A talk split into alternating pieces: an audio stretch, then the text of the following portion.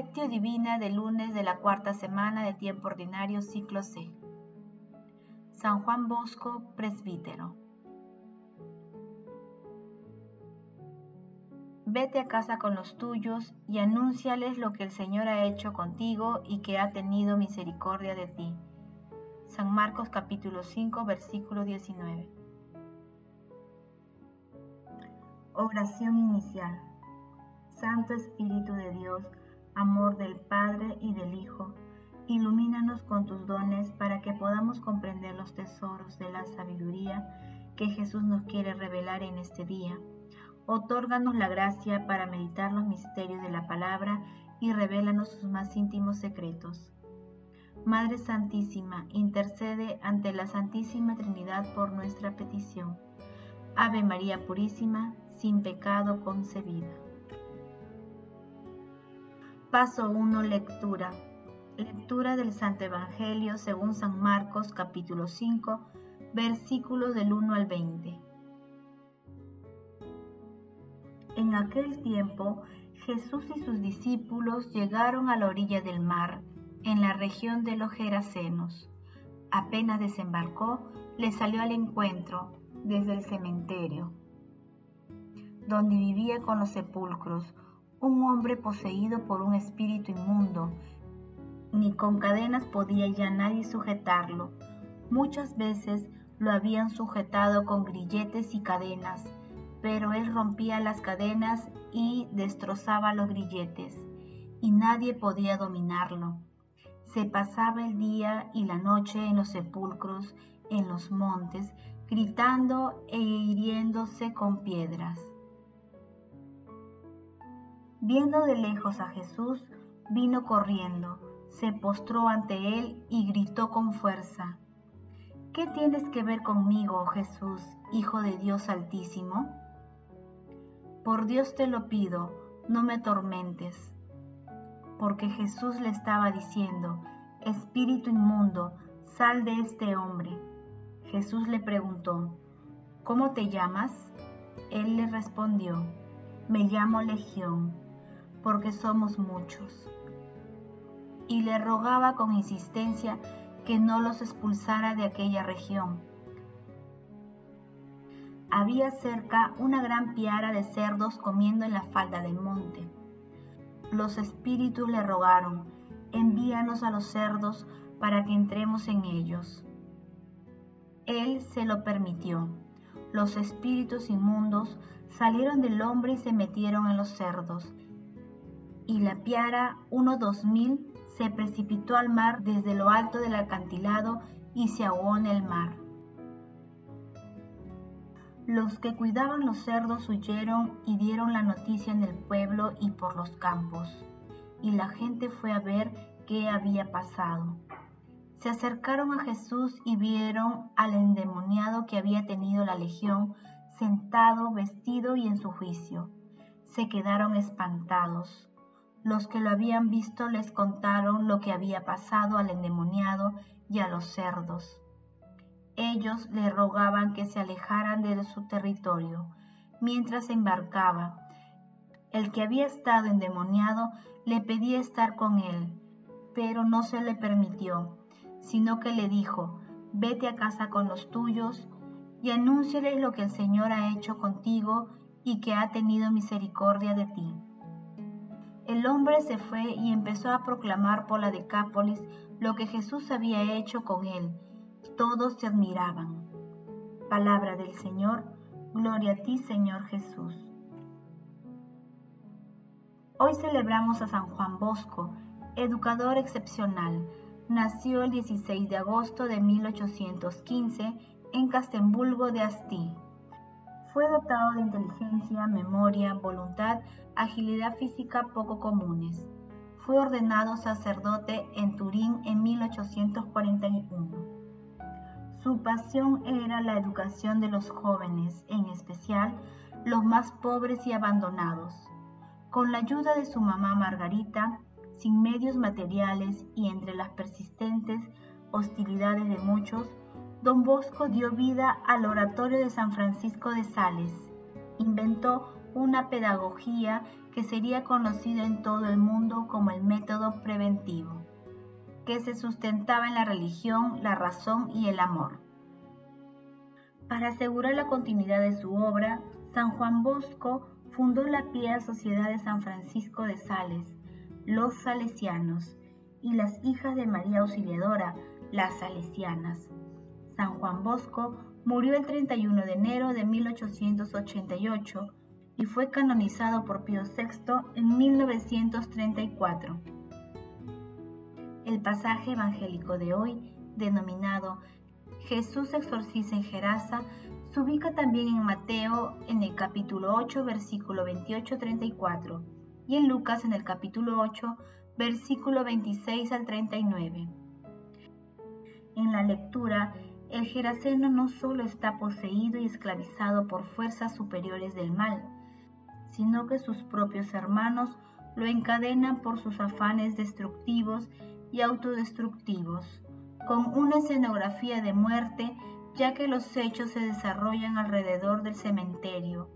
El Geraseno simboliza la situación del mundo pagano dominado por el maligno. Sin embargo, busca a toda costa acercarse a Jesús. En estas circunstancias se produce el milagro de la liberación como acto supremo de solidaridad y amor. La acción liberadora de Jesús no tiene límites. Sin embargo, mucha gente, antes de alegrarse por la vida del hermano que ha sido rescatado, se preocupa por la pérdida de sus bienes. Por eso piden a Jesús que se retire de su territorio. El rechazo debido a la incomprensión se va convirtiendo en una constante.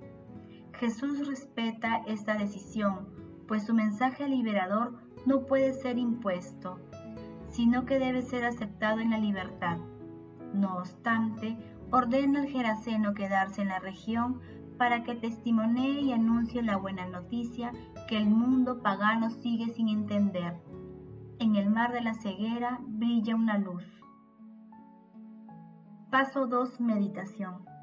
Queridos hermanos, ¿cuál es el mensaje que Jesús nos transmite a través de su palabra? El poder del mal oprime y maltrata al ser humano. Incluso llena a las personas de agresividad, rehuyendo y rechazando toda posibilidad de ayuda, muchas veces violentamente. Este es el retrato de mucha gente en el mundo de hoy. Pero ante la presencia de nuestro Señor Jesucristo, el poder del mal que antes se veía fuerte y amenazante se desmorona y es derrotado. El ser humano recupera su unidad con Jesús y luego se convierte en una persona preparada para testimoniar la acción divina de nuestro Señor Jesucristo. La acción liberadora de nuestro Señor Jesucristo actúa a través del Espíritu Santo, que sigue movilizando todos los dones buscando siempre el bienestar de la humanidad en todas sus dimensiones. Jesús, María y José nos aman. Paso 3. Oración. Padre eterno, que has suscitado en San Juan Bosco, presbítero, un padre y un maestro para todos los jóvenes. Concédenos que encendidos en su mismo fuego de caridad, podamos ganar las almas para ti y solo a ti servirte. Padre eterno, concédenos adorarte con toda el alma y amar a nuestro prójimo con afecto espiritual. Envía tu Santo Espíritu y renueva la faz de la tierra. Amado Jesús, te rogamos nos concedas la liberación de todas las cadenas intergeneracionales que nos atan al pecado y aumenta a través del Espíritu Santo nuestra fe para seguirte con firmeza aún en medio de las tribulaciones. Amado Jesús, mira con bondad y misericordia las almas del purgatorio, alcánzales la recompensa de la vida eterna en el cielo. Madre Santísima, Reina de la Paz, intercede ante la Santísima Trinidad por nuestra petición. Amén. Paso 4. Contemplación y acción hermanos, contemplemos al Señor a través de un escrito de San Juan Bosco. Dos son los engaños principales con los que el demonio intenta alejar a los jóvenes de la virtud. El primero es hacerles pensar que servir al Señor consiste en una vida melancólica y alejada de toda diversión y placer. No es así, queridos jóvenes. Deseo enseñaros un método de vida cristiana que puede poneros al mismo tiempo alegres y contentos, señalándoos cuáles son las verdaderas diversiones y los verdaderos placeres, a fin de que podáis decir con el santo profeta David, sirvamos al Señor con santa alegría. El otro engaño es la esperanza de vivir una larga vida con la comodidad de convertirse en la vejez o en la hora de la muerte. Llevad cuidado, hijos míos, pues muchos fueron engañados de este modo. ¿Quién nos asegura que llegaremos a viejos? Sería preciso llegar a pactos con la muerte para que nos espere hasta ese tiempo. Ahora bien, la vida y la muerte están en manos del Señor que puede disponer de ellas como lo plazca. Y si Dios os concediera la larga vida, oíd la gran advertencia que os da. El camino que el hombre empieza en la juventud continúa en la vejez hasta la muerte. Y eso significa que si empezamos una vida ahora que somos jóvenes, buenos seremos en los años de la vejez, buena será nuestra muerte y principio de una felicidad eterna.